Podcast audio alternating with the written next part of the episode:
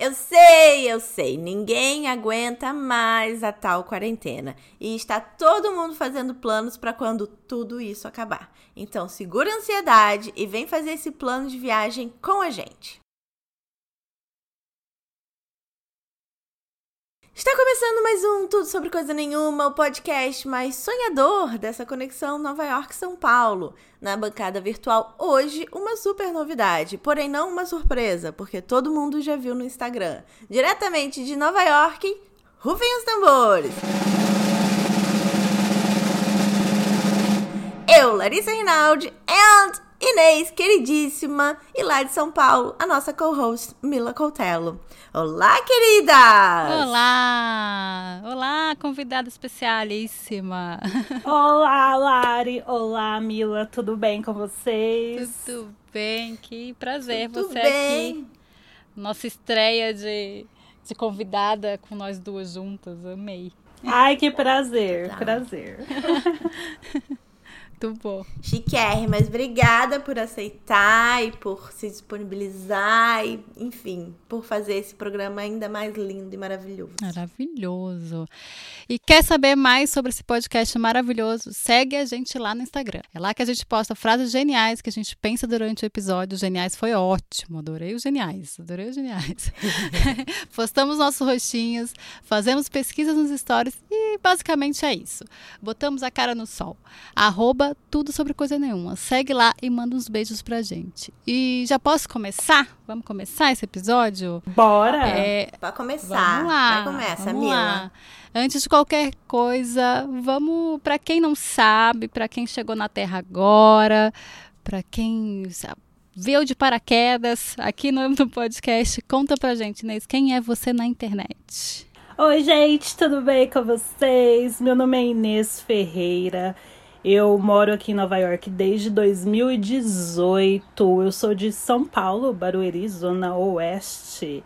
E eu vim para cá é, em busca de algumas coisas que você, vocês vão saber ao longo do programa. Gosta assim. mistério, e mistério. Quando eu cheguei aqui, eu senti assim necessidade de outras narrativas e aí, como não tinha essa voz, eu decidi ser essa voz que eu, que eu queria escutar. então eu tenho uma seguidora que sou eu mesma, a princípio.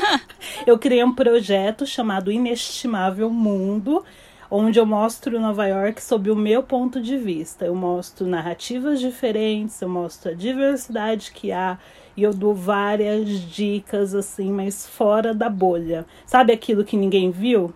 Pois é, esse olhar que eu coloco. É muito bom, porque falam que quando você sente falta de algum, alguma coisa de comunicação, de que não criaram, você vai lá e cria. Porque se não, não criaram, você tem que criar, porque você está sentindo falta, né? E mais gente deve sentir falta também. Exato. E deve ter sido isso que aconteceu com você. Exato, Mila. Ah, chegou aqui, eu tenho, eu usava alongamento no cabelo, né? Só que meu cabelo ele é crespo, ele é 4, 4B, 4C. E aí, onde trançar o cabelo? Onde alongar o cabelo? Joguei no YouTube, não encontrei. Eu falei, gente, não é possível. Falam que Nova York tem de tudo. Eu falei, gente, mas não encontrei uma recomendação de lugar para fazer o meu cabelo crespo. E aí eu falei, não, gente, peraí. E aí eu encontrei o, o lugar e aí eu gravei, eu indo e tal. E esse vídeo foi um dos mais acessados do canal. Que um monte de, de mina com cabelo igual o meu também se identificou. E falou assim, nossa, Inês, você acha uma transista? Eu falei, tem um monte. o que não tinha é pessoas para divulgar né? Não, total. E o nome do canal no YouTube é Inestimável Mundo, né? Aham. Uhum. Instagram também. No, no, Instagram também? Mas o seu pessoal é diferente. Sim, eu criei um outro que não é nem aberto, que é Inês NYC. Mas aí eu falo mais em inglês, é mais pro, pros americanos que reclamaram. Sim que iam no Inestimável Mundo e falavam, Inês, você fala tudo em português. Porque as minas americanas também via meu cabelo e falavam, meu, onde você faz? Eu lembro que eu postei Sim. uma vez que eu fiz depilação a laser, elas, ah, onde que é? Aí eu criei um outro só pra, pra falar em inglês. Entendi. Não, eu, eu vi lá no Instagram que esse negócio da sua transista você vai falar mais na frente, né? É transista que fala, né? Isso, isso. É super, super requisitado. Todo mundo quer saber esse- esse contatinho aí. Sim! Vai ter mais, já já, vai ter isso aí. Sim, me, manda, me mandam mensagem quem tá em outros estados. Inês, e aqui em Washington, quem você recomenda? Eu falo, gente. Primeiro me chama pra ir pra Washington. Manda passagem que eu vejo. E aí, foi isso, Mila e Lari, e vocês que estão ouvindo. É, eu comecei a criar conteúdo e essa é minha vida aqui, o que eu trabalho, porque justamente eu ia fazer as coisas e não encontrava lugares para eu mesma testar e, e, e fazer, porque é, eu gosto, eu tenho hábitos assim de jogar capoeira, essas, essas questões. E aí, onde vai fazer capoeira em Nova York? Entendeu? Então, é, eu comecei a criar esse, esse guia. Fiz somente pelo Instagram e pelo YouTube, mas eu penso sim em fazer uma coisa maior e tal, mas por enquanto ainda tô conhecendo as indicações. Ai, que Ah, maravilha. um livro seria o máximo. Uhum. E você veio pra cá, pra Nova York, no caso, e resolveu mostrar a cidade do seu ponto de vista, de uma mulher preta. E antes de tudo, vamos falar sobre nomes. Essa semana, mais ou menos semana passada, na verdade, eu aprendi que o certo é falar preto e preta. Aqui nos Estados Unidos a palavra com N é totalmente proibida. Então a gente já pode começar conversando um pouco sobre isso, né? Tipo, o que você aprendeu sobre essas palavras? O que que dá pra dividir com a gente? O que que dá pra ensinar um pouquinho pra gente que não foi ler uns livros, não foi pesquisar? Então, eu, eu, na verdade, eu falo pros meus inestimáveis, que é a galera que me segue. Aliás, se você quiser se tornar um inestimável, basta seguir. Inestimáveis. Isso, meus inestimáveis. É, eu falo que basta ter mente aberta mesmo, né? Porque às vezes a gente vive, a gente vê o ponto de vista da nossa ótica, né?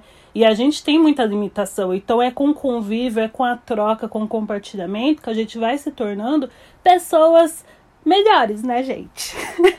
então, o que eu falo, eu falo assim que eu não ensino ninguém, que eu simplesmente compartilho coisas que, igual a Lari falou, que eu fui aprendendo, fui ouvindo e a gente tenta se desconstruir a cada dia, né?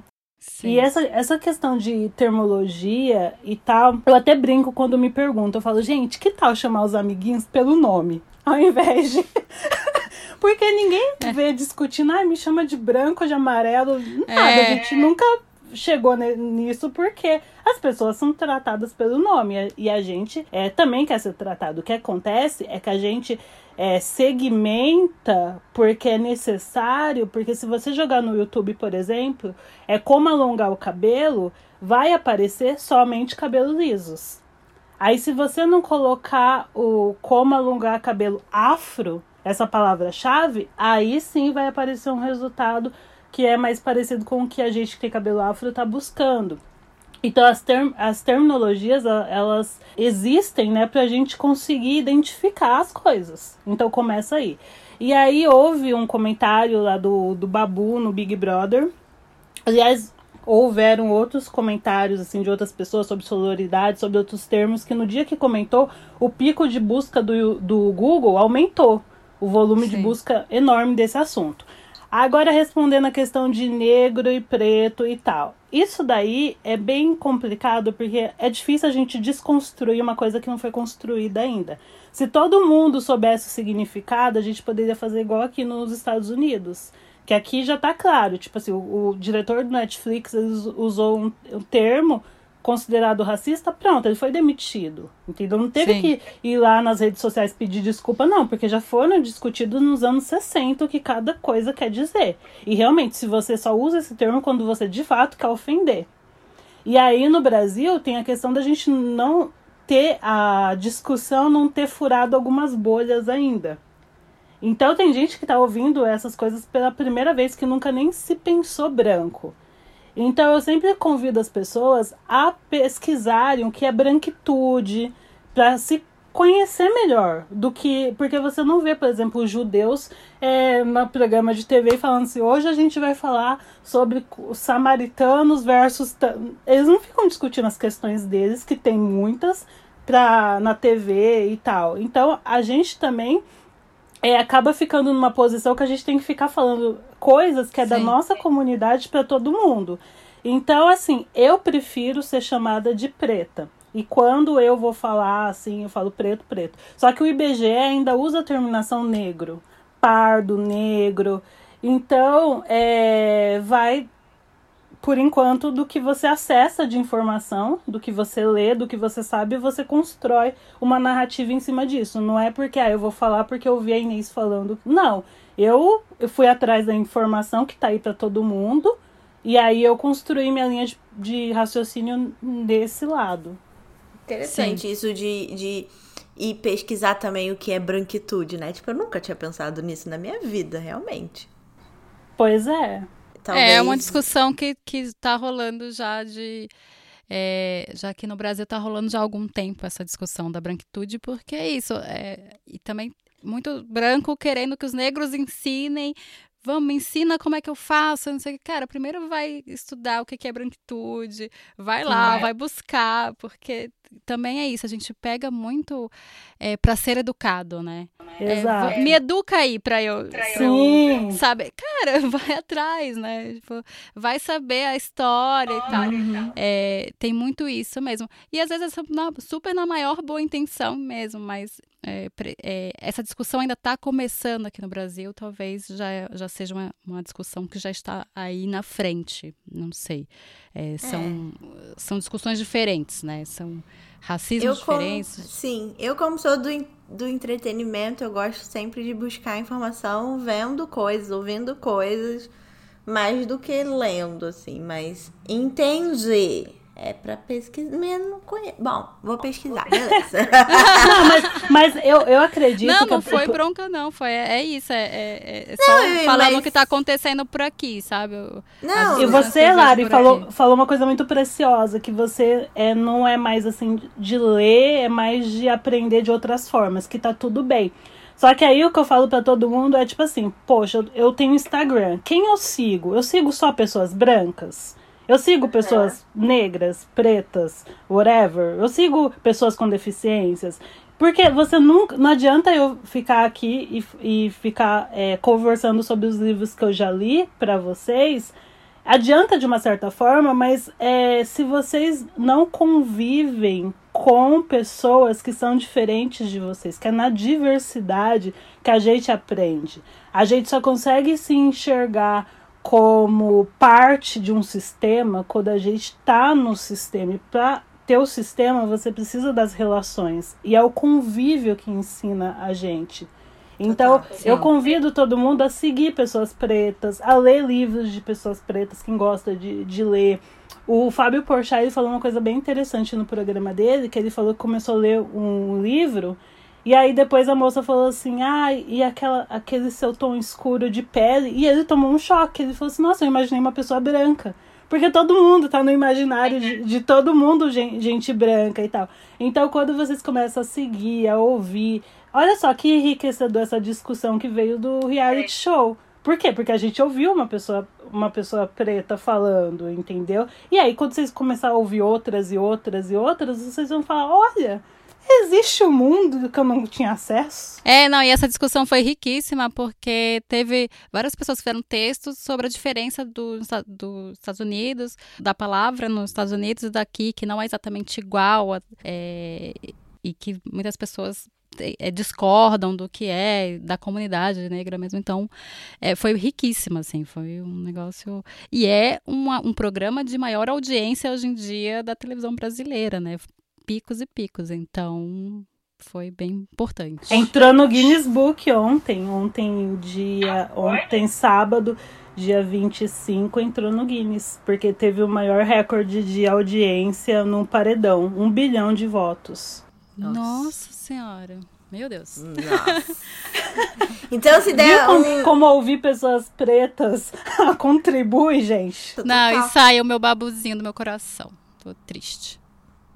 Dá um Google na discussão do, do, Nossa, Thelma, do- maravilhosa. do BBB pra entender melhor. É isso. É. Então Já vamos começa. seguir aqui.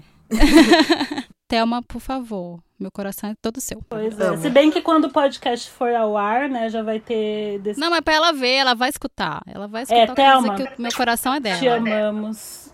Babu também, te amamos. Eu fiquei triste que o Babu saiu. Eu acompanhei ele pelo Twitter.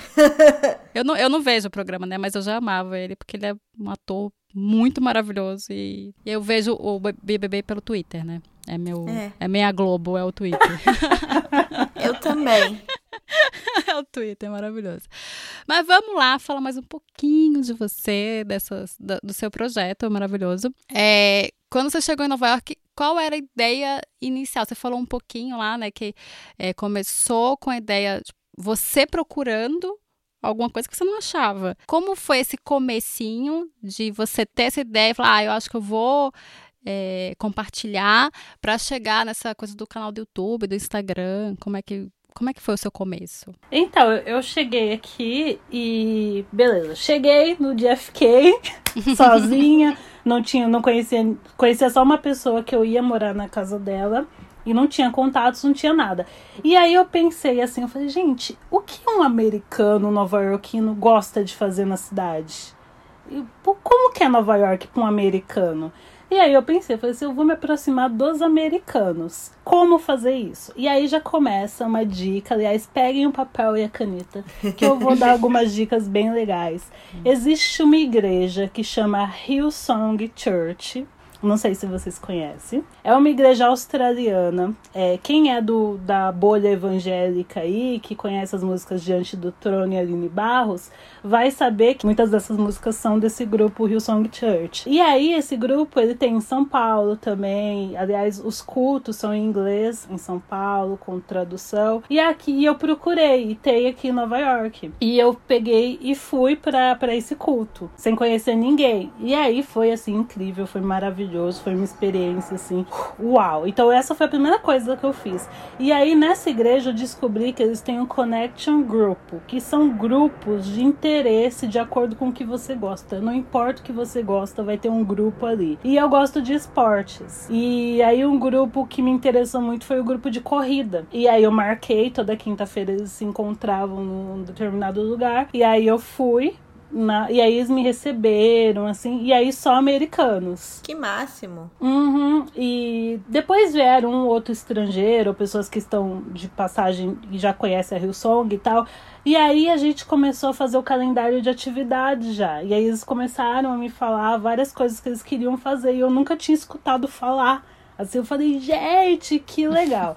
E aí, vocês que estão anotando, outra dica que eles me deram, a primeira coisa é fazer o ID daqui, que é a identidade de Nova York. Uhum. Então, logo eu cheguei, eu já fui fazer esse, esse ID, né, essa identificação daqui, porque ela te dá um monte de benefícios.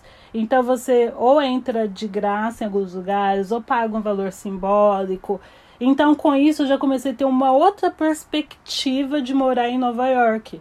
Porque não era só o que o brasileiro chega aqui. Eu, vou... eu demorei muito para ir pra Times Square. Eu só fui mesmo passando de passagem, assim. Passando de passagem é ótimo. Passando pra ir pra um outro lugar, assim, que marcaram ali perto. Aí eu falei, gente, que legal. Porque eu comecei a ter convívio com os americanos. Em paralelo a essa, essa questão, um dos líderes do meu grupo, ele é preto. Ele é preto americano. E aí eu tava no meio do grupo e aí eu comentei com ele. Eu falei assim, nossa, meu, tô muito contente porque, na verdade, a gente foi pro Harlem, que é um bairro é, negro daqui. E aí é, a gente estava no apartamento de uma das pessoas. E a gente estava assim na, na recepção. E eu tava super à vontade, tava tipo deitada no, no colo de um deles. Assim, a gente, a gente tava mega à vontade. A gente tinha feito trilha esse dia, então a gente tava cansado. E aí veio uma moradora. E aí eu tava perto da porta e ela perguntou pra mim se eu era moradora de lá. E para mim foi um choque, porque nunca no Brasil alguém perguntou se eu era dona de, nem do meu carro. E o que dirá dona de um apartamento daquele. E eu. Nossa, foi um gatilho para várias experiências que eu já tive no Brasil, sabe? Por anos eu fiquei indo num, num condomínio e aí eu sempre entrava, sempre usava o elevador de serviço e tal. Eu nem sabia que tinha uma outra entrada principal. E aí minha amiga perguntou, Inês, mas por que você sempre entra por aí? Eu falei, ah, porque eles falaram para eu entrar por aqui. Enfim, eu, eu não sabia que os, os condomínios tinham entrada principal, para vocês Nossa, verem. E gente. tá no Harlem, tá com o pessoal, e a pessoa questionar se eu era dona dali, então, aí, aí começa a história. Aí eu peguei e falei com esse meu amigo. Eu falei assim: Nossa, meu, olha só, eu sou preta e o cara fala. E a mulher perguntou se eu era dona daqui no Brasil, isso nunca ia acontecer. E eles todos começaram a rir. Aí eu, eu falei assim: Ai, gente, será que eu falei alguma coisa que não devia em inglês? E aí eu falei assim: Ai, o que, que eu falei que não deveria? Eles, ah, você é preta. Começaram a rir. Aí eu peguei e falei assim: eu não entendi. Aí eles falaram assim, Inês, você não é preta. Aí, eu, aí pronto, né? mó rolo, mó trabalho para criar uma identidade racial. não confunde a, vida inteira. Agora, pelo amor de Deus, sabe?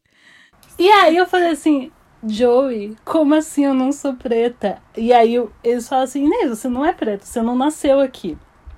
Aí eu peguei e falei assim, gente, mas como assim? Nananã, nananã. Tô confusa é. É, e então, porque aqui o branco brasileiro, ele não é lido como branco. Uhum. Ele é lido como latino. Uhum. A gente também não é lida como preta, a gente é lida como afro-latina. Ah. E aí entra na questão do, da, do, das pessoas de cor, que eles chamam. Então, por isso que muitos grupos fazem, tipo, Black Eyed Peas faz parceria com, por exemplo, a Anitta. Porque para eles, a Anitta é uma pessoa de cor também, pra, na construção de identidade americana. Então, para eles não existe essa questão racial. A questão racial é construída aqui, da forma que é, é aqui. Então, ele não me vê como negra. Tanto é que eu tava numa num outro espaço, e aí um cara branco americano com, começou a conversar comigo, a gente começou a falar de relacionamento e tal. Aí ele pegou e falou assim: Ah, mas, meu, mas é incrível. Quando você conhecer as, as pretas aqui, você vai ver. Aí eu falei assim: É, a gente vai se identificar. E ele falou assim: Não, você não é preta, você é latina. Aí eu falei, mas que raios? De novo. É porque a, a construção deles é muito diferente, né? Muito, Exato. Muito. E aí, eles, naquele dia lá da gente na sala, eles falaram: falaram, Inês, pra você ser preta americana, você tem que ter nascido, tem que ter passado pelo sistema de ensino daqui. É outra questão. E aí, depois eles começaram a falar, Inês, mas vem cá, por que você quer ser tanto preta americana? E aí eles começaram a falar das questões e tudo mais. Então, eu volto ao início que a gente conversou, eu preciso estudar para eu me entender quem eu sou, é, o espaço que eu, que eu ocupo. E aí eu comecei a ler Mulher, Raça e Classe da Angela Davis, que explica exa exatamente a construção aqui das identidades raciais. Então, aí é um, uma outra dica, vocês que estão anotando ali, né? Eu sei que tem no final lá a parte que a gente dá dicas. mas... mas ela já vai jogando aqui, ó. É, mas o contexto é bom porque esse, esse livro é essencial para quem, quem se interessa pelas questões feministas e tal. Sim. Porque ele fala sobre feminismo, ele fala sobre vários assuntos que a gente vai conversando ao longo desse podcast aqui, mas principalmente a questão de identidade aqui. Eu tô anotando aqui, vou botar tudo na descrição, então se a gente esquecer no final, tá tudo certo. Mas eu fiquei bem chocada, uma coisa que você falou, que quando eu cheguei aqui, eu fui no budismo e aí eu saí com uma, uma menina do budismo, que era preta, e aí ela falou. A gente tava conversando assim no caminho para casa, ela morava perto de mim, e aí ela virou e falou: Ah, não, porque você é uma pessoa de cor aqui. Aí eu fiquei, tipo, deu um bug na minha cabeça. Eu falei, como assim? Tipo, não pra ela, obviamente, né? Eu fui pesquisar depois, assim. Mas é muito louco essa, essa, essa percepção, né? Que você se entende a vida inteira como uma coisa e aí você muda, é uma escolha, tá tudo certo, mas você não sabe exatamente o que você vai enfrentar quando você chega. É, não tem como prever esse tipo de coisa. E tanto não tem como prever esse tipo de coisa que, por exemplo, a gente acabou de fazer o censo de Nova York. E não tem brasileiro no censo. E latino não necessariamente é brasileiro, enfim. E tem muito brasileiro em Nova York, sabe? nem eles sabem, né? Nem o americano sabe direito como lidar com a gente. A gente também não sabe como se colocar numa sociedade que a maior parte das pessoas brasileiros que vêm para cá vem numa situação frágil. Então é uma discussão assim infinita, eu acho, sobre lugar na sociedade e é muito além da cor, assim. Realmente, a gente não sabe como é o sistema de ensino aqui. E se alguém brasileiro fez intercâmbio, não vai ser uma pessoa de classe média, vai ser, né? Tipo, enfim, é muito complicado. É, exatamente mulher, raça e classe. São sim, esses sim. pontos. Sim. E esse sim. livro, ele dá conta de. de porque eu, eu voltei pra academia, voltei ter que estudar esses porque é, é, muita, é, muita, é muita questão aqui. Posso até citar um outro exemplo, né? Eu tenho licença de trabalho, enfim, e teve uma oportunidade de eu fazer uma entrevista aqui e a pessoa que me ligou é do prefixo 212, né? Uhum. Prefixo do perfume da Carolina Herrera.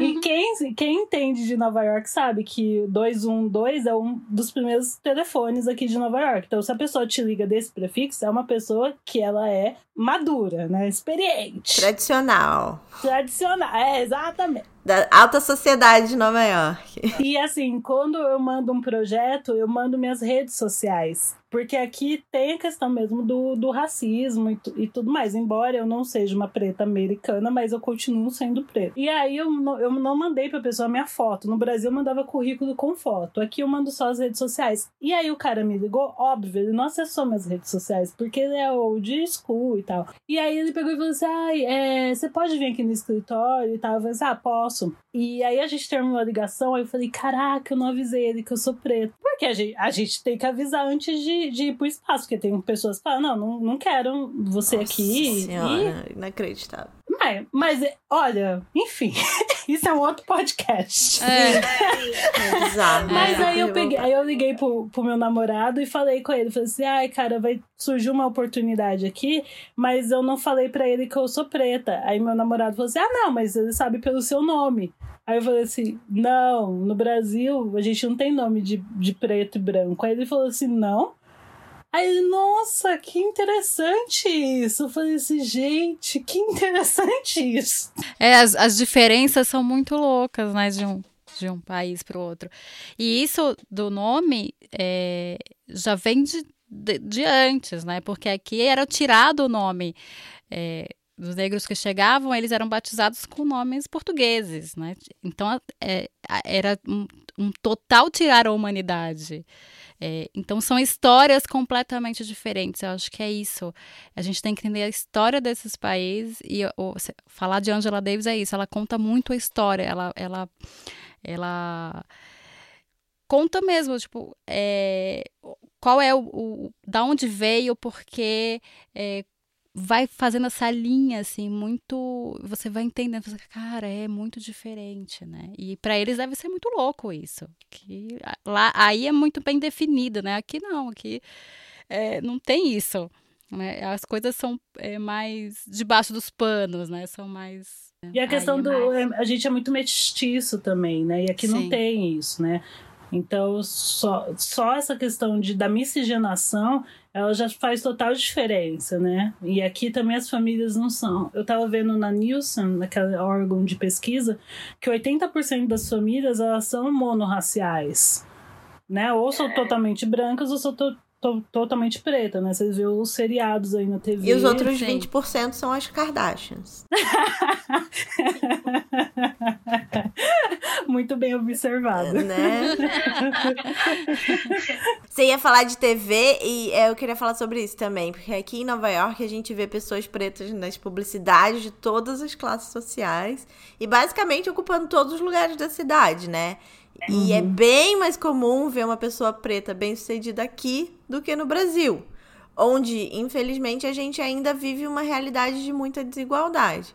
Sendo que o Brasil é composto de mais de 50% da população é preta e já nos Estados Unidos essa porcentagem cai para 26%. E a representatividade aqui é muito maior, né? Então eu acho, é, minha pergunta é tipo, o que, que você acha que mudou dentro de você depois de dois anos nessa atmosfera muito mais, eu acho que de empoderamento mesmo, né? Pra, de se ver, de se enxergar, mesmo não sendo considerada preta por eles, assim, mas. Olha, essa, essa pergunta, assim, ela é incrível, porque ela mexe muito comigo pela questão da autoestima. É, eu, não, eu não confiava em mim no, no Brasil. Eu me sentia a pessoa mais feia do universo, assim. Eu já tenho vários traumas que eu falo lá nos meus stories. De já queimei minha boca, porque eu achava minha boca muito grande. E ficou maior ainda depois que eu queimei.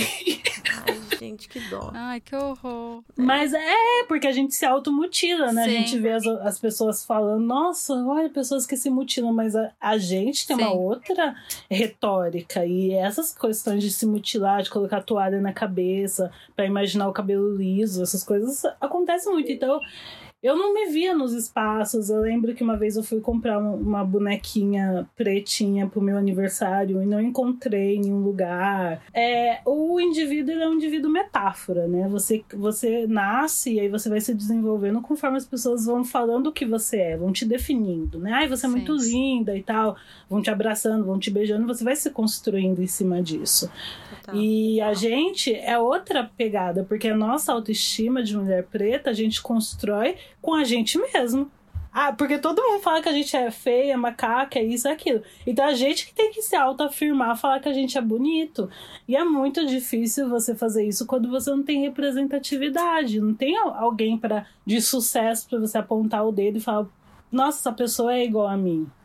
E sim, quando eu cheguei sim. aqui nos Estados Unidos, quando eu entrei no banco e o gerente do banco preto veio me atender, juro pra você, eu comecei a ter suar. Falei assim, e ele perguntou, você tá bem? Eu falei assim, não, é que eu nunca vi um gerente de banco preto e tal. Ele falou assim, ele falou assim, mora onde? Na Suíça? Aí eu falei assim, não, eu sou do Brasil. Aí ele, ah, come on. E aí, nossa, o cara é super engraçado, super gente boa. Ele falou assim, mas Brasil, vocês têm, vocês tinham mais escravizados africanos do que aqui. E olha só que interessante ele saber esse detalhe. Eu falei assim, pois é, só que a gente não teve ascensão, né? A... Sim. Enfim, rolou umas coisinhas lá no Brasil umas complicações que fez com que a gente ficasse marginalizado. Ai, que merda. É, é bom contextualizar, né? É, é, bom contextualizar que quando a escravidão acabou, teve a abolição da escravatura, que ainda demorou muito para realmente acontecer, simplesmente falou, gente, tchau, acabou né? E aí não teve nada, as pessoas foram jogadas ao léu mesmo e ficaram sem emprego, sem terra, sem nada. Nos Estados Unidos, é, muitos negros ficaram com terra, então eles conseguiam, mesmo que se fosse é, por trabalho, né? Muita gente fala, ah, trabalha aqui, a, a, terra fica aqui para você. Então elas conseguiram é, ter uma posição social, ter um sustento pelo menos, né? Porque é muito difícil você pensar em qualquer coisa, você não tem nada para comer. Então, é, a história é bem diferente, né? O, o, ponto de partida é diferente. Exatamente, Mila. Exatamente. Por isso que a gente não pode falar em meritocracia no Brasil quando a gente parte de lugares totalmente diferentes. Eu acho essa palavra, que essa palavra assim, é tipo, sei lá, é como se fosse mágica, né? As pessoas, é como se a pessoa acreditasse em mágica. A pessoa acredita em meritocracia que acredita em mágica, porque né, só isso, só isso, né? É não, não, existe, gente. Não existe. E aí foi isso. Então, é, foi autoestima, sabe? Me ver no, nos espaços, é, sabe? Me ver bonita, sabe? Bonita com cabelo natural, ou usando um monte de maquiagens, ou sem maquiagem, mas, sabe? Me ver, me ver bonita. De... E aí eu, eu lembro que quando eu era mais nova, assim, quando eu tinha uns 15 anos, eu fiz colégio técnico em informática. E todo mundo tinha um, um vlog. Eu lembro que eu, eu, tenho uma amiga que ela chama Dani, e a amiga dela chama Cida. E elas fizeram Cidane, o nome do. aí, aí, na época eu falei assim, eu, eu, nem tinha conhecimento de marketing publicidade. Eu falei assim, amiga, mas você acha que esse nome é um. O que, que, você acha? Cidane e tal. Falou, e assim, o, blog, o vlog dela fez o maior sucesso. E aí eu fui fazer um vlog também, que eu falei, gente, com esse nome. Fez sucesso, imagine. Só que o meu, quando eu coloquei o primeiro post, já, foi, já fui chamada de um monte de coisa, que eu nem Nossa. sabia o que queria dizer.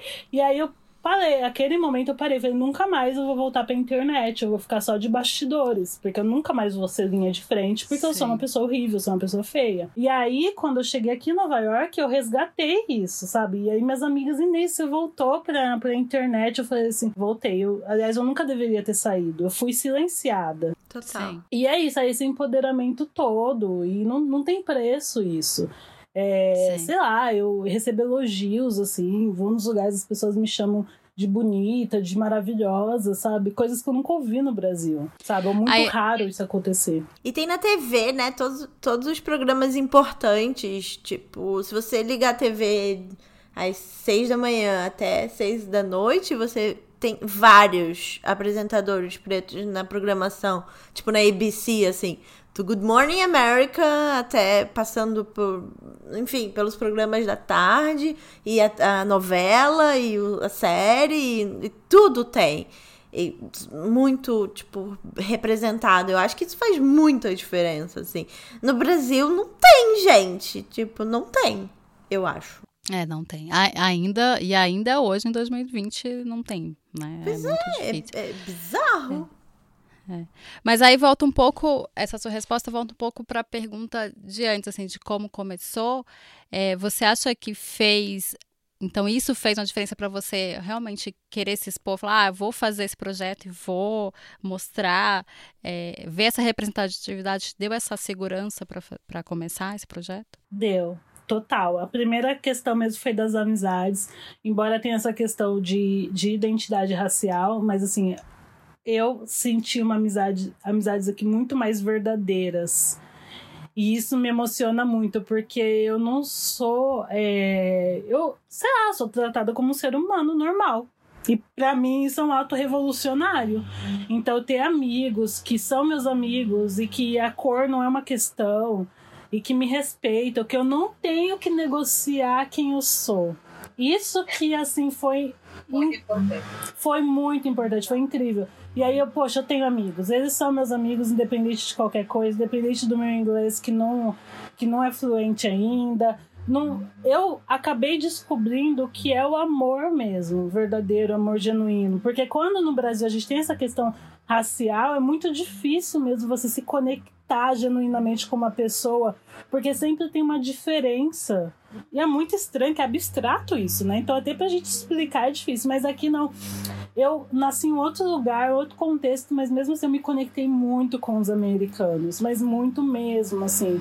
E assim, e a gente se ama, a gente se gosta, a gente discute, a gente briga e tá tudo certo, tá tudo bem. E eles não exigem que eu seja uma super heroína. Se eu falo tô cansada, eles respeitam isso, sabe? Eu lembro que no Brasil eu falava eu tô cansada, as pessoas, não, mas você é forte. Me deixa ser fraca um pouco, Dá licença, é, né? É uma deixa romantização de, de coisas que, né, não, pô, se eu tô cansada, eu tô cansada, sabe? E aí, então, então, o primeiro passo foi essa amizade, o segundo passo foi se ver nos espaços, sabe? E aí, no terceiro passo foi pertencimento. Eu falei assim, gente, eu sou parte desse lugar. E agora eu vou mostrar as coisas que eu gosto. E aí, eu fui, é, uma seguidora minha me chamou para fazer um passeio de caiaque. E aí, a gente foi andar de caiaque, gente, de graça, no, no Pier é, 96. Anota aí. Tô anotando. Anota aí.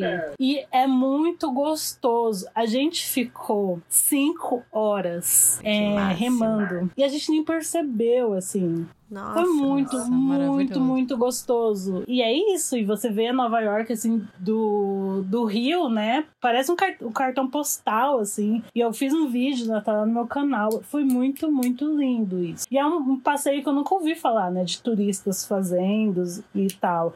E deveriam, porque é muito gostoso, é seguro. Eu amo. E deve ser realmente bonita, né? Mais baratos ou quase de graça. amo! É o meu tipo favorito. Mas calma, a gente já vai chegar em passeios. Antes, o Brasil quer saber o que é a missa da Beyoncé. Ai, gente! Ai, olha, chocada. então, o que, o que acontece, né? Eu, eu sou cristã, né? Muitos ouvintes aí são também e tal. E aí é meio complicado pra gente que é mulher se conectar com algumas histórias da Bíblia. Que a Bíblia foi escrita por ah, homens para é. homens, né? Uhum. Começa aí. E aí pegam aquele, né? Que o maior milagre de Jesus para mim ter é, é ser branco, nascido onde ele nasceu. É tal, tá, tal qual a meritocracia, ele é mágica. É um negócio assim que. É, e aí tá lá aquele Jesus é, com cara de surfista californiano. e aí andando com aqueles 12 homens. E é difícil, não sei, é um exercício muito grande que a gente tem que fazer para se identificar com tudo aquilo, né? Tem a questão anacrônica, mas ao, ao passo que tem a questão de você. Meu, tipo, tá muito tá muito estranho, né? Alguma coisa que não bate. Eu já fui à Itália já conheci o Vaticano, as questões todas e tal, e você vê aquela riqueza toda e fala, gente, mas não é os humildes que herdarão o reino de Deus. Você começa a se perguntar Uma umas coisas. né? É, e, a... e aí, eis que a Beyoncé resolveu, aliás, é um grupo, né, um coletivo, que resolveu fazer uma missa da Beyoncé, que é uma missa de empoderamento feminismo, é, feminista, de mulherismo, na verdade. E aí tocam as as músicas da Beyoncé, eles destrincham as músicas dela. Tem um coral maravilhoso, só de vozes femininas. E é um espaço de, de aconchego, de acolhimento né, nessa missa. Então você pode chorar, você pode ser você mesmo. Eles falam de livros interessantes, é, dão depoimentos, vários depoimentos. Então, eu ouvi várias pessoas que já tinham queimado a boca também pra, porque o lábio era muito grande. Então a sensação de pertencimento é muito grande. Então, na verdade, é uma missa, é um espaço de mulher preta mesmo, assim, de empoderamento e usando uma pessoa normal, com um erro, uma mãe, né? Como é a Beyoncé mãe, então, tipo assim, ela, ela não está na, na missa. Só usam assim as músicas e a carreira dela para falar, falar, gente, eu acho que tá mais próximo a gente se conectar. Sim. Que máximo. Né? E tem gente que nunca foi na igreja, porque nunca se identificou com nada disso, e aí vai, entra na igreja pela primeira vez, e aí você é muito bem recebido, que você olha, tem lá os clipes dela passando e, e tudo. Então, pra mim, é uma coisa eu fico até arrepiada, eu fico emocionada quando eu lembro. Que eu falei, caraca, isso, isso é uma igreja também, né? Porque a igreja tá, é a gente, né? E é um passo pro amor, sabe? Para compreender, para desabafar. E um espaço que eu nunca encontrei em nenhuma igreja. E é para todo mundo? É para todo mundo. Só que é itinerário, né? O itinerante. Itinerante. É itinerante. Uhum. Tô parecendo a Luciana Gimenez, tá, gente? Não, é que na verdade eu nunca soube mesmo essa palavra, né? é, eu também é, tive dificuldades. É, itinerante, né? É itinerante. Isso, é um evento itinerante. Então você tem que conferir no site delas, que tá lá no meu, no meu canal do YouTube ou nos meus destaques do Instagram. E aí falam onde que vai ser, mas é para todo mundo e tal. Mas é lindo demais as crianças, gente. Ai. É muito lindo, é muito lindo. Que experiência. Que, que amor. Experiência. É, que experiência. Voltando um pouco, você falou que gosta muito de fazer esporte e no começo do ano você foi fazer snowboarding, que é um dos esportes, segundo a Lari, mais difíceis que existe. É difícil. Temos, temos um episódio com essa narrativa da Lara aí, com a experiência dela, é bem, é bem bom, né? ah, Especialmente se você ouvi. começa um pouco mais tarde, né? Um pouco mais tarde, eu fui bem, assim, né?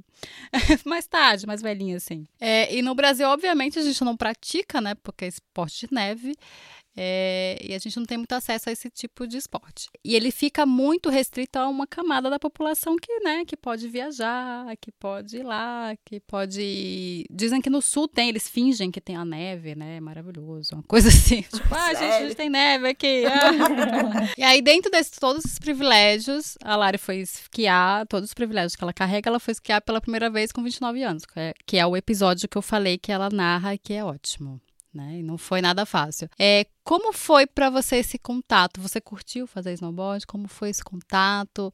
É, conta pra gente essa, essa, essa parte 2 do snowboard aqui, porque virou agora no, no, no, podcast, virou essa coisa do snowboard. A gente tem a parte 1 um cada Lara, agora a parte 2 com você.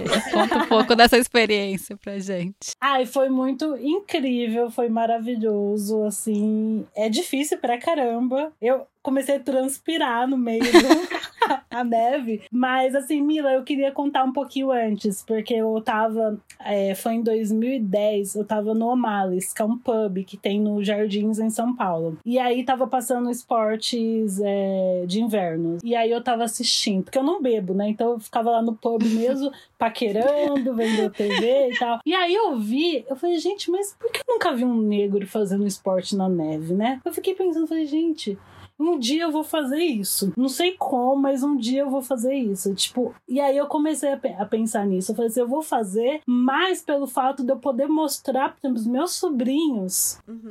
Porque assim, não tem como a gente sonhar com o que a gente não sabe que existe. É. E eu lembro uma vez, eu sigo uma youtuber, ela chama Gabi de Pretas. Gente, Ai, eu maravilhosa. Ai, ela, ela é incrível. Ai.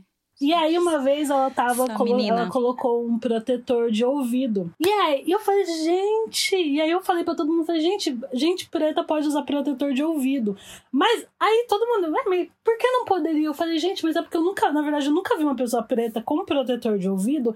Eu fui pra Alemanha, eu não comprei protetor de ouvido. Porque, mas é inconsciente, né? Na terapia Sim. a gente aprende a trazer pra consciência. Porque eu, eu passava frio, eu via todo mundo com protetor de ouvido, minha orelha. Eu falei, gente do céu, vou, vou tapar o pôr o cabelo aqui, porque eu nunca nem tive coragem de chegar numa loja e falar assim, ah, me dá um protetor de ouvido. Porque eu nunca vi ninguém usando.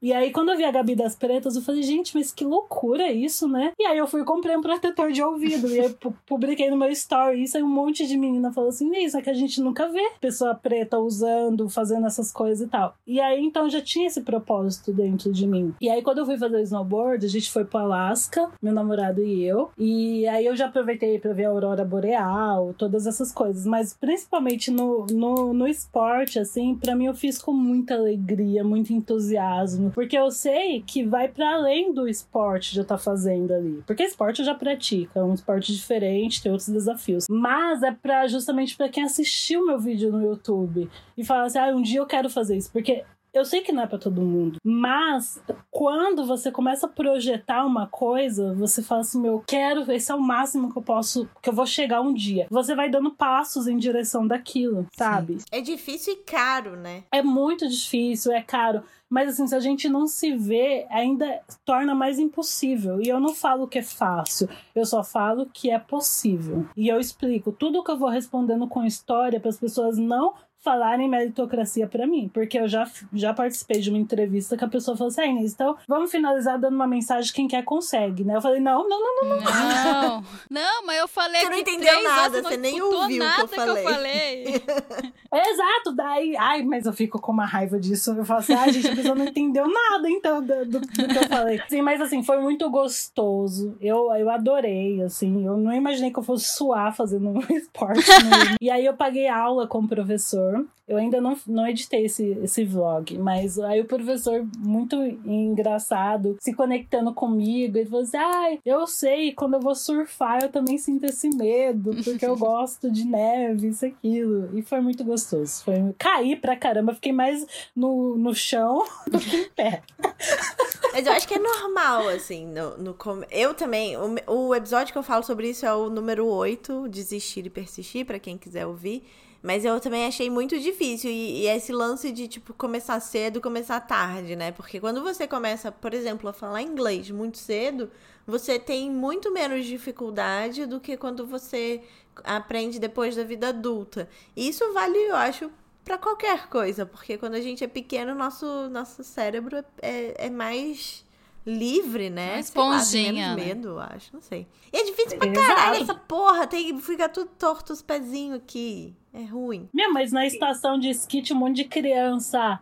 E aí eu, perguntei pra criança, quantos aninhos você tem? Aí ele fez assim, quatro. Pô, cadê seus pais, mais O que você tá fazendo aqui? Todos enfelotadinhos, assim. Mas assim, eu era a única preta, eu e meu namorado ali. Nem os funcionários, ninguém. A gente era os pontinhos pretos no, no, no- na estação de esqui. Que loucura, né? Uhum. A gente já, eu já falei aqui, né, que a gente, conversando no WhatsApp, percebeu que tem uma certa, assim, adoração por passeios grátis ou bem baratinhos.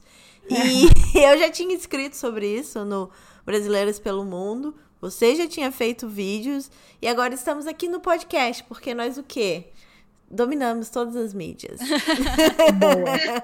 Então conta pra mim, seu top 3 programas quase de graça em Nova York e no Brasil. E nessa pergunta, então, eu e a Inês fazemos daqui, de Nova York, e das nossas cidades de origem no Brasil. E a Mila fala de São Paulo e de Olinda, pode ser?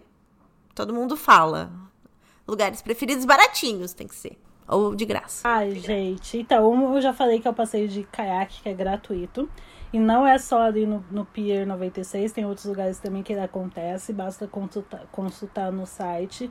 E é muito gostoso e não precisa levar nada de equipamento. Só leve uma troca de roupa, que eu não sabia disso. Eu fiquei toda molhada e tive que ir embora toda molhada. Que a pessoa não pensa, tipo, nessas coisas, né? Nossa, mas Detalhe. o calor do capeta que faz no verão. Secou rapidinho, não?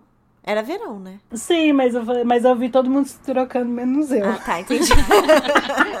Não foi preparada, né? Bom Mas tem preparado. armário lá pra guardar? Tem, tem. É muito, é muito gostoso. E um outro passeio que é muito. que é uma experiência, que é o culto no Harlem. Que isso, meu, todo mundo tem que ir. E assim tem um- uma questão que as igrejas aqui ela tem posicionamento político. E isso é muito importante. Então.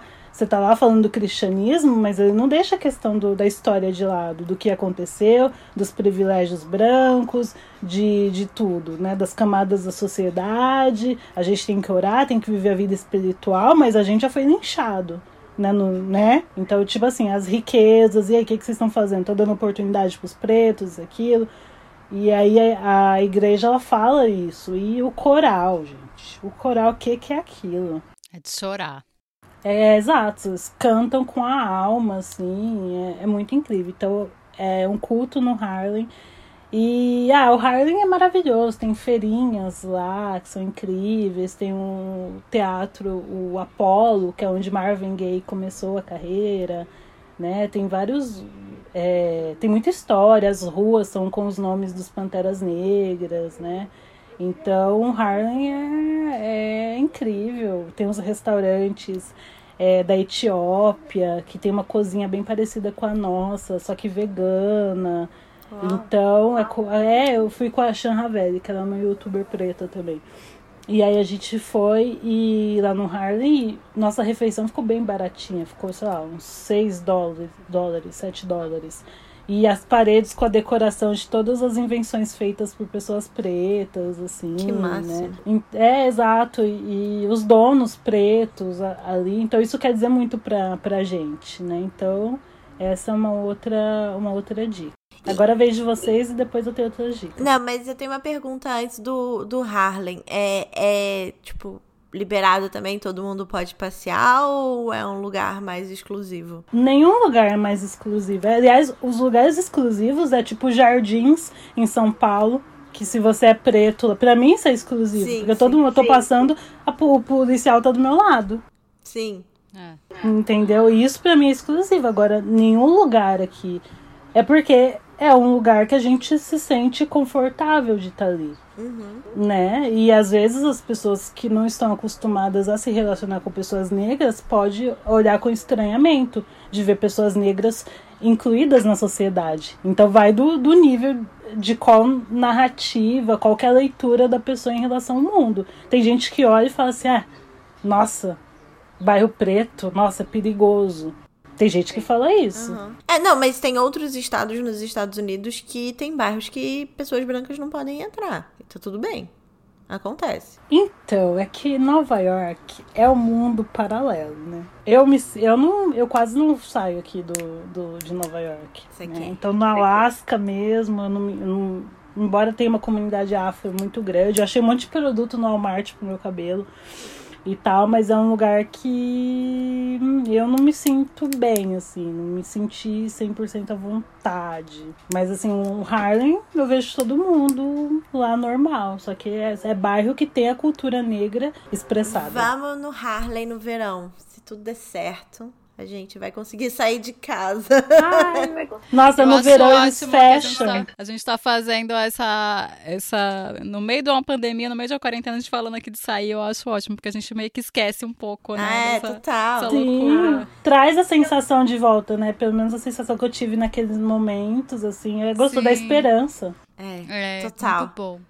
Bom. Então, calma, ficou caiaque, o culto do Harlem e o, o, passeio no Harlem, de maneira geral, é isso? Isso, porque o Harlem no verão, eles fecham, né, as ruas e eles fazem igual a Paulista. Ah, a Paulista ah. em São Paulo é fechada, só tem atividades, então põe parede de escalada. E aqui eles pulam corda de uma forma diferente. Quem quiser ver, vai lá no meu vídeo que eu mostro o Harlem. Eles pulam com duas cordas, assim, é bem, bem, bem interessante. Nossa, que difícil. Bem filme. É... Eu a corda bateu na cabeça e no bumbum.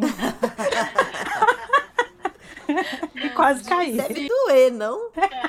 Vai, Mila, lista seus três lugares preferidos em, Nova... em São Paulo. São Paulo. Então, São Paulo tem muito lugar bacana de graça, por incrível que pareça. É, acho que o meu preferido de todos é, são os Sescs. Todos os Sescs. É, em São Paulo tem uma diversidade, quase todo bairro tem um Sesc e sempre tem exposição, tem um lugar baratinho para comer é, tem atividade. Então, o SESC, para mim, é, é tudo, gente. Salvem o Sesc, deixa o Sesc em paz, sabe? Não, não mexe no meu Sesc, pelo tão amor de Deus. querendo mexer no Sesc? Ai, gente. Ah, estão querendo mexer no Sesc. Ah, querem mexer em tudo, tudo que o povo brasileiro gosta de alegria, eles querem tirar a alegria da gente. Ah, uma, uma, coisa, uma Puxado. confusão. É, todos, quase todos os museus de São Paulo têm um dia é, gratuito Uhum. Então, o MASP acho que é na terça-feira, o MAN é na segunda, a Pinacoteca acho que é na sexta. É só ir lá no site e procurar, tem um dia que é de graça. E se você for procurar o, o preço do ingresso, geralmente também é baratinho, se for em outro dia da semana. Então, é, vale a pena, assim, os, os museus aqui de São Paulo são com uns acervos muito incríveis e é um é uma coisa para todos. E é um lugar super considerado é, elitista e tal, mas é porque ninguém explica, né? Ninguém fala que tem de graça que as pessoas podem ir. É, museu não deveria ser um lugar elitista, gente. A arte é para todo mundo, tem que, tem que ter. E outra coisa são os parques. São Paulo tem muito parque bacana. Eu vou puxar a sardinha para o meu lado, que eu moro aqui no Ipiranga, então o Parque da Independência super bom, as pessoas ficam lá no de skate, fazendo piquenique. É, e já é do ladinho do Sesc Piranga, então você já vai pro parque, depois vai no Sesc. E é, são esses meu, meus, meus passeios preferidos aqui em São Paulo. Gostoso. De graça, todos de graça. É, o meu aqui em Nova York também é diferente. Eu gosto de ir no Dumbo passear, que é perto da minha casa, que é um bairro no Brooklyn que você consegue ver Manhattan inteiro. E tem o carrossel, e tem uns negocinhos para comer. Enfim, eu gosto de eu gosto de passear lá. Eu gosto também do Highline, né? Mas embaixo, na verdade, do Highline, que tem ali onde tem o Frying Pan, que é tipo um pier com no verão, né, gente? um pier com um bar, assim, com, com bar no barco, e daí ali em volta dá para você passear bastante. Que, que, que bairro que é ali, Inês? É tipo Hell's Kitchen? Não sei direito ali. É bem, é bem na divisa. É, não sei. Lá é legal. E que mais que eu gosto de fazer de graça? Ah, menina, eu não fiz ainda. Não, tem um que eu já fiz. Que você pega a barca e você vai para State Island e é de graça. E você vê bem de pertinho a estátua. E aí, State Island, que é, é uma ilha bem bonitinha, assim, parece interior, dá pra passear, não sei o quê. E agora eu descobri que tem um outlet lá, que daí já não é mais de graça, mas eu nunca fui no outlet, mas eu fui na ilha. É mó legal de passear. Ó. Oh, a barca. Ainda passa, ainda passei de barco, eu acho legal. E agora nas cidades de origem. Inês, em São Paulo. Nossa, tanta coisa. Ó, eu vou começar um que parece chique, que é o Maxud Plaza. Hum, fina. Mas eu vou explicar para vocês como eu tive acesso. Tinha um programa da Vivo, da telefonia Vivo, que chama TV Vantagens, que é um site que você vai acumulando pontos. E aí você, você transforma esses pontos em experiências. Então tudo que eu vou indicar veio por conta disso. Então teve uma peça de teatro no Maxud Plaza, um hotel, o Frank Sinatra já ficou hospedado lá e tal. E aí tem um teatro lindo, tem um restaurante também, não cheguei, mas o teatro é incrível e teve uma peça que é Emoções que o Tempo Não Apaga. E, ai, gente, eles fizeram uma, uma nova roupagem para as músicas, assim, mais antigas. Só tinha melhor idade lá, eu e minha amiga. Mas assim, o Maxud Plaza é aberto, então você pode entrar, assim como o Terraço Itália, que você pode entrar e ir lá tirar foto e tal, é bem, bem interessante. E aí, a Mila falou de museus, tem um museu da língua portuguesa, que eu ah. acredito que agora reabriu. Ah. E aí na frente tem um Parque da Luz e dentro do Parque da Luz tem um aquário que ninguém conhece. Ah, não conheço. Ah, tem um aquário ali que é gratuito. E quem descobriu foi meu sobrinho. Meus sobrinhos, que a gente saiu do museu, a gente foi o parque ali fazer piquenique. Ai, gente, eu falo piquenique, eu lembro da história do piquenique, gente. Depois vocês pesquisam no Google o que quer dizer piquenique. Ai, meu Deus. Mas enfim, não é coisa boa. Ah, meu Deus. É. Ai, eu jogo a bomba e vou embora. Oh, meu Deus do céu. Mas enfim, e aí meu, meu sobrinho, tia, tem uma caverna aqui no parque, no parque. Eu falei assim, que caverna? Ele falou assim, ali, tia. Aí a gente, meu, tem mesmo, mesmo. E tinha, a gente entrou na caverna no Parque da Luz e tem um aquário, só que não, tem, não fazem manutenção, então ele é bem sujo, você toma um susto quando o peixe chega perto do vidro, assim, você, ah, coitado do peixe. Porque você não imagina. E é muito legal. Você vai andando, assim. O parque, toda a extensão do parque, você anda por baixo, no subterrâneo. E é gratuito, as crianças adoraram. Ai, que assim. massa. Eu nunca fui também, não conheci. É muito legal. E aí, então, aí tem uma outra dica que ela vai emendar com o Tem na Netflix, que depois eu sei que é no final, gente. Eu ouço o programa de vocês. Mas. Não tem problema. Pode eu falar ouço, é, o Tem na Netflix agora só semana que vem. Então, assim, tá liberado. O povo esquece. A dica, gente, é pro pessoal solteiro aí, que é um speed date. Gente, eu amo. Meu sonho era participar de um negócio desse. eu até falo pro meu marido, eu fiz, cara, no dia que eu souber que tem, eu vou pelo amor, por, pela experiência, porque eu acho isso uma coisa incrível. Ele falou, não, pode ir. Eu fiquei, ah, pelo amor de Deus, deixa eu ir, porque. tem aqui em Nova York e tem em São Paulo. Pra quem não sabe, o Speed Date é um encontro que eles reservam, uma organização reserva um restaurante, um espaço, e você se inscreve, você paga uma taxa, é separado por idades. E aí você chega num lugar, você se socializa com outras pessoas, cada um tem o seu perfil, é tipo o Tinder da vida real. e aí a gente vai por. A gente vai, eu já. Né, eu fui, óbvio. Quando eu tava solteira, eu ia nesses passeios. E aí você. É, as mulheres ficam cada uma em uma mesa e os homens vão girando assim. E aí depois, quando chegar no, no próximo quadro que tem Netflix, eu vou indicar um filme que mostra isso aqui em Nova York. Tá. Então esse é o Speed Date, uma indicação que é muito interessante para vocês fazerem em São Paulo. Mas tem em São Paulo? Tem, Moema, eu já fui. Onde acha? Tem Gente. site? Então, tem o site Speed de Velocidade Date de encontro. Olha lá. Gente do céu, não sabia. Agora eu vou ter que ir nesse Vai, é, agora.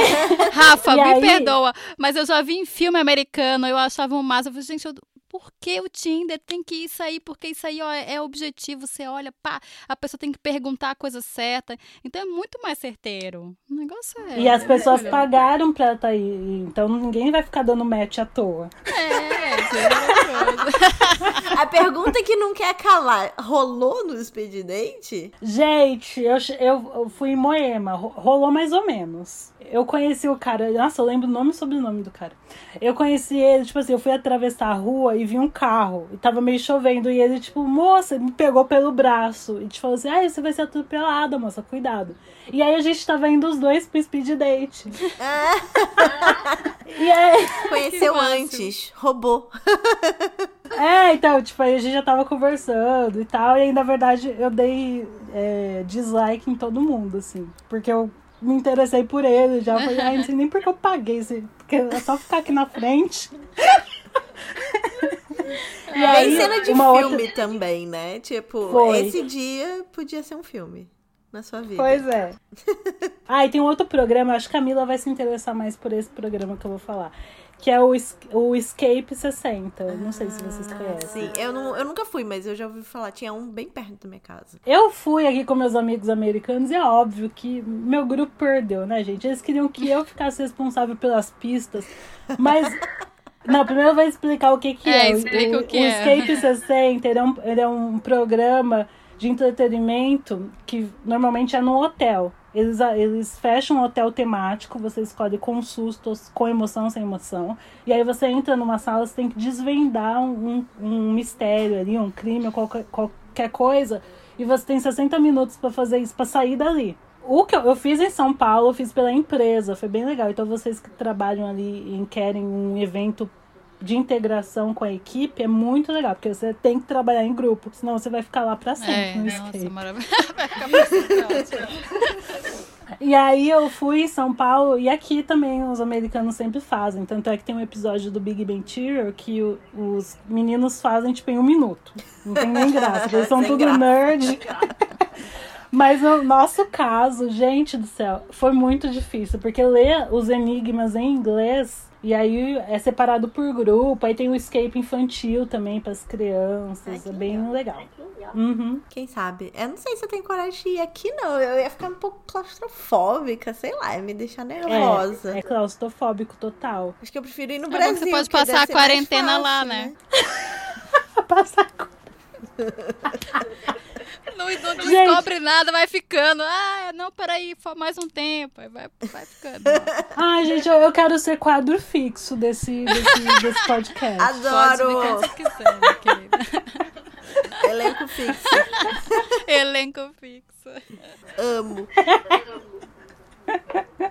Vai, Mila, conta de Olinda. Ah, Olinda, vamos lá, minha cidade. Para quem não sabe, Olinda é em Pernambuco, ali e perto de Recife, eu sou de lá.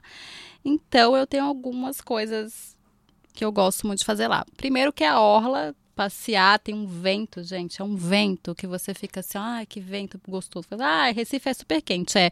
Mas se você estiver na orla, é um vento maravilhoso. Você fica ali tomando seu sorvetinho. É até difícil tomar sorvete ali, porque o sorvete vai vindo em você. Com mas areia. É uma experiência ótima. Com areia. tá, entendi. Com tudo, com tubarão, com areia, com tudo. É, outra coisa é ir no Alto da Sé e comer uma tapioquinha, hum, é, comprar um, um, uns artesanatos é, lá no Alto da Sé. E é, também é, é, perto do Alto da Sé, só que é a cidade alta. É, a, o Alto da Sé fica na cidade alta de Olinda, porque as pessoas olham para o carnaval, olham para Olinda, acham que Olinda é aquele lugar assim, das casinhas bonitinhas e tal. Aquilo é um lugar de Olinda, que é a cidade alta, que tem o carna melhor carnaval do Brasil. Ah desculpa. desculpa, Salvador, desculpa, Rio de Janeiro, desculpa, São Paulo, mas Olinda, né? Melhor carnaval. É, tem a Cidade Alta que tem os passeios, então você pode conhecer os artistas, tem vários artistas que expõem, né? tem as casas que são dos artistas, eles expõem as coisas lá. Tem os ensaios dos blocos, os ensaios de maracatu, que eu sou simplesmente alucinada. É, então são esses passeios. E você não gasta nada, só com uma tapioca, né? E com os presentinhos que você vai comprar para levar, porque é muita coisa linda, você vai querer comprar alguma coisa, mas o passeio mesmo é de graça. A tapioca são aquelas tapiocas que tem, tipo, 3 centímetros ah, é, de... minha querida.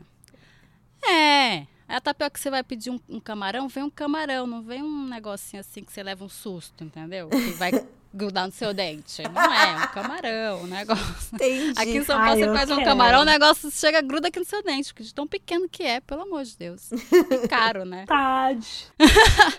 Vai por Olinda, gente. Olinda é o melhor lugar. É, deu vontade, né? Porque a gente nunca sai do circuito Rio, São Paulo, Rio, São Paulo, Rio, São Paulo. É, deu vontade. Vai, pô, linda. Bom, eu sou do Rio de Janeiro, nascida e criada, e eu acho que os meus passeios favoritos, quase de graça, no Rio, também são mais ao ar livre, mas tem também não ao ar livre.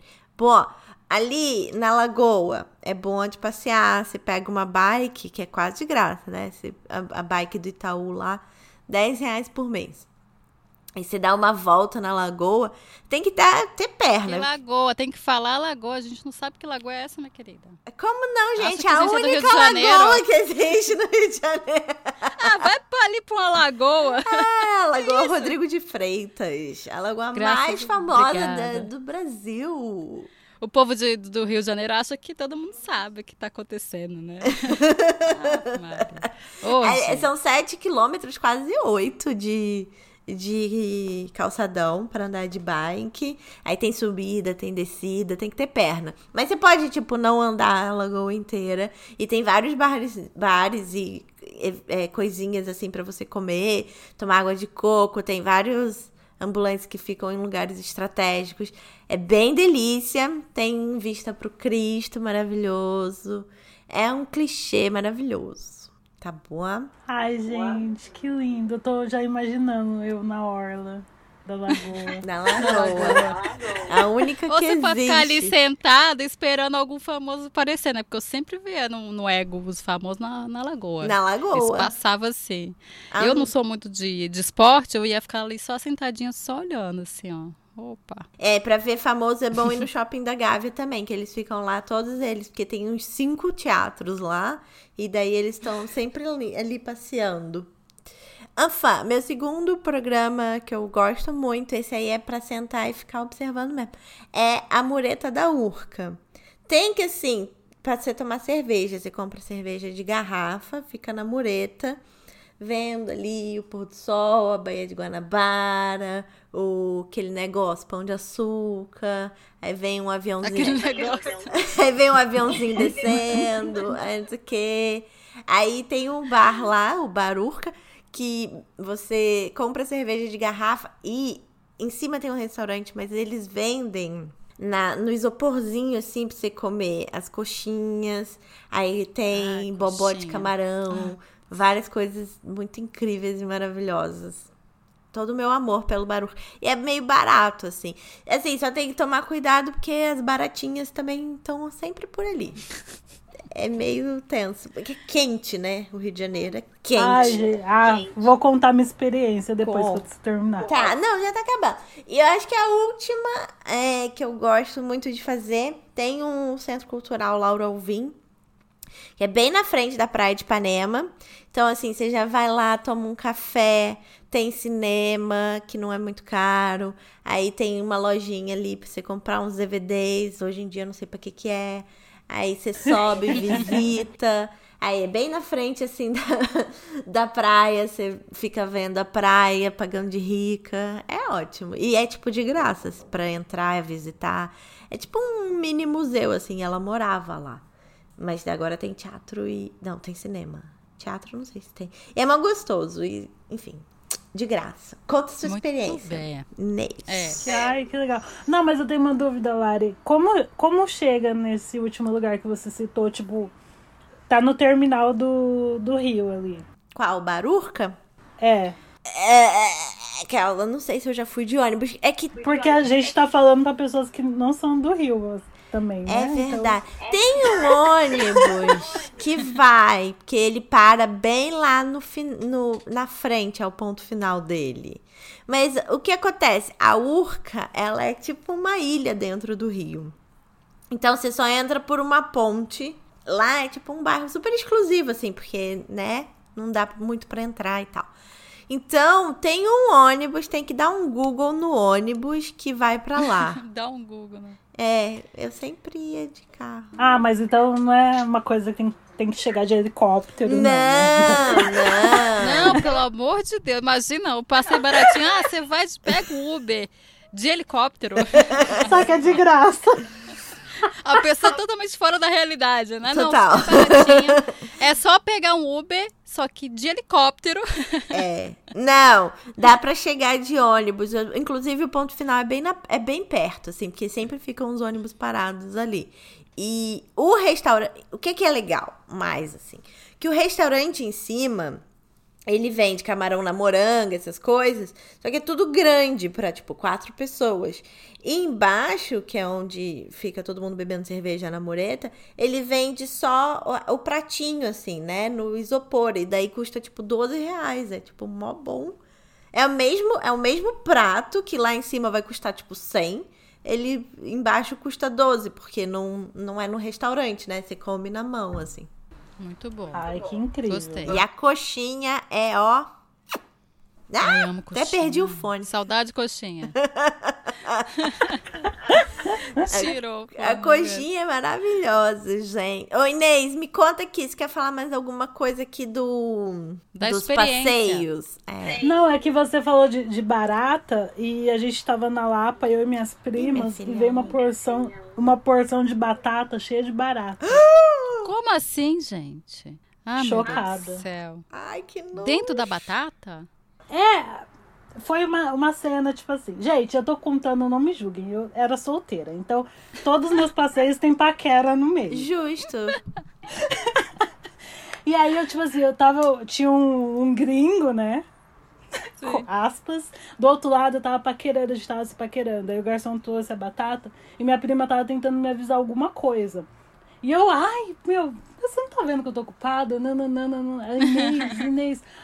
Aí, meu, eu senti uma coisa em mim, assim, andando. Ai. Ai, foi horrível, gente. Acabou a paquera ali. Não, e o, e o gringo tava tentando me avisar isso. Tem uma barata na sua cara. que horror. Ô, minha gente. querida, ele faz. Ela assim, ele tá me achando muito bonita. Não. minha querida tá passando aqui. ó. Foi, foi isso. E uma dica do Rio de Janeiro é o Aprazível, que é um restaurante que fica no Santa Teresa. É um restaurante caro, eu fui porque a empresa pagou e tal, mas meu, é a melhor vista, assim, tipo. A gente gosta quando a empresa paga. Exato. Então empresas paguem pra gente ir testando. A última vez que Por eu fui favor. lá em Santa Teresa, o pneu furou na descida. Fiquei meio traumatizada. Mas ainda bem que era na descida, né? ah, sim, pra-. Já tava lá Se fosse na quase. subida. Nossa, Ai, meu Deus. E Santa Teresa é um lugar difícil de chegar de ônibus também. sim, a gente foi de Uber. Lá é, é mais complicado de chegar. Mas eu amo a Lapa. Só que é uma confusão dos infernos do capeta. Tem que ter, assim, coragem. Exato, tá preparado pra tudo. Gastronomia com, com exótica. Total. E tem, tem umas feirinhas de dia que são bem legais também. De antiguidades. Antiques, que nem tem em São Paulo na, na Na Benedito, Benedito. Calixto. Ah, mas a melhor feira de São Paulo é a da, do Bexiga. Maravilhoso. Nunca Domingo, fui nessa. Da, da Benedito é super cara, é super hipster e tal. Muito boa, mas é mais cara. A do Bexiga é bem, bem maravilhosa. Pra comprar É, tipo, mais- Boa, baratinha. É, mais no chão. Pelo menos na época que eu ia, era.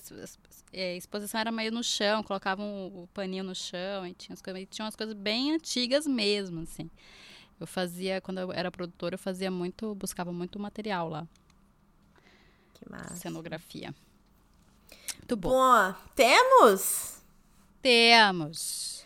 Então, semana que vem tem o bônus desse episódio, que vamos responder as perguntas que vocês mandaram lá no Instagram, com dúvidas de como se preparar para viajar and os maravilhosos quadros tem na Netflix e Exaltando as Manas.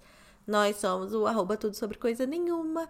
Eu sou Larissa Rinaldi, a co-host desse podcast lá em São Paulo é Mila Coutelo e nossa convidada super, super, super especial é a Inês do Inestimável Mundo. Obrigada, Inês! Muito obrigada, foi maravilhoso. Obrigada, gente. Eu amei. Eu quero ficar aqui. Eu nem vou desligar, vou ficar. Vamos gravar o bônus agora, então. Um beijo, até semana que vem. Beijo, seus lindos! Beijo. sobre coisa nenhuma.